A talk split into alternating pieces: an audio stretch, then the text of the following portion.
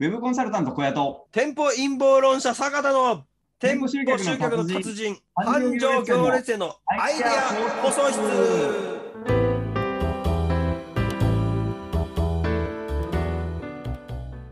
次はですね、ノートでカラーレシピっていうのを販売している美容室の事例があったので、これちょっとご紹介したいんですけど、はいあのーまあ、ノートって有料でいろいろ売れるっていうのはもう記事としてあると思うんですけど、この美容室は、この美容師の方向けになんか今までの知識、経験を売るみたいなことが、すごい、あの、うまくやってらっしゃって、この今まで自分が作ってきたカラーのこの薬の薬剤の調合とか手順とかを全部この画像に収めてノートで一個一個見せてですね、これをあまとめていくらで販売してますよみたいなことをやってたんですね。はいはいはいはいはいなので、こういった形で、なんか今までの知識、経験っていうのを、お同じ同業者に販売するっていうのも、あノートは結構できるんじゃないかなと思うんですよね。うーんなるほどはい。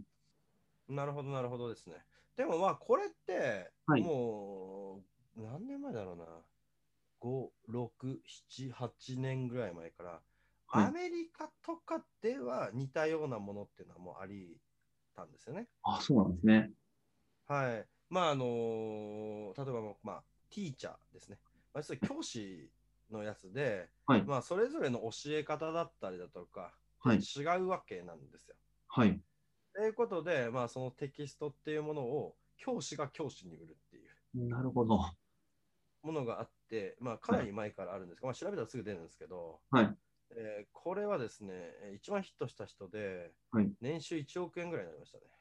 おお、すご 教い。師が教師に教材を売るっていう意味です。はこういう教え方が、えー、最も、えー生徒が伸びますとか、いなるほど生。徒が分かりやすいって言いますっていう、このうんそういう教材っていうやつなんですけど、なるほど。はい。まあでもまあそういうのと似たようなものですよね、これって。そうですね。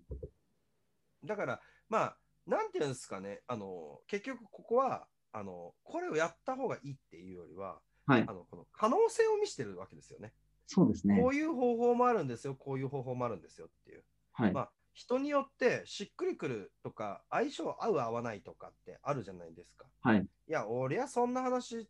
とか、まあ、そんな内容とかってできないよとか、そりはゃいそんなことってもう全然好きじゃねえわとか、はい。クラファンなんてやりたくねえわとか、まはあいい。ろいろあるわけですよ。はい。の中でも、まあ、たくさんの、ね、方法とかをっていうのを、まあ、こういうのあるんですよっていうのでお伝えすることによって、その中で、まはあ、い。 5個6個聞いて、うんまあ、そんな難しいな、俺には合わねえなと思っても、そのうちなんか一つぐらいが、あれそれだったらちょっとやってみたいかもっていうものがあるかもしれないじゃないですそうですね。か。はい。そういうものをね、まあ、ここでどんどんどんどんですね、え出してってるんだよみたいな話でもあるはい。ということですね。はい。で、何せ、まあ、ここもね、やっぱりこの、ただ単に、まあ、ノート、えーまあ、もちろんいいんですけど、一番最初ですね、はいえーまあ、ノートで、えーノートっていうのを使ったら、あ、こんないいことがあるんだっていうことをね、はい。認識していただいてですね。で、かつですね、まあ、そこまでやって、じゃあノートっていうのを知った後にはですね、まあ、Twitter とか Instagram、YouTube も絡めていくべきだよと。で、はいまあ、ここまでやっていけばですね、まあ、かなりいい感じになりますしっていううん。で、それぞれのですね、メディアですね、それぞれの、えー SNS ですね、えーっていうのがですね、うん、それぞれの役割があるっていうはい。ことです。えー、ツイッターにはツイッター、インスタグラムにはインスタグラム、YouTube には YouTube、ノートにはノートっていうのをですね、えーそれぞれのですね役割があったりとかしますので、えーはいそれはどこから始めてもいいんですけれども、何せ今回の話はノートっていいよねっていうね、はい。話でございます。だはかいらただのクリエイターとかそういうことではなくて、店舗ビジネスだったりとか、えーはいそういうものをやってる、もう小規模ですね。えはいーのですね、ビジネスをやってる方にもですね、ノートっていうのは、まあ、とっつきやすいし、はいここで成功事例がたくさん出てたりとかするので、はいまあ、この機会にですね、一度ちょっと見てみるのもいいのではないでしょうか、みたいな感じでしょうかね。そうですね。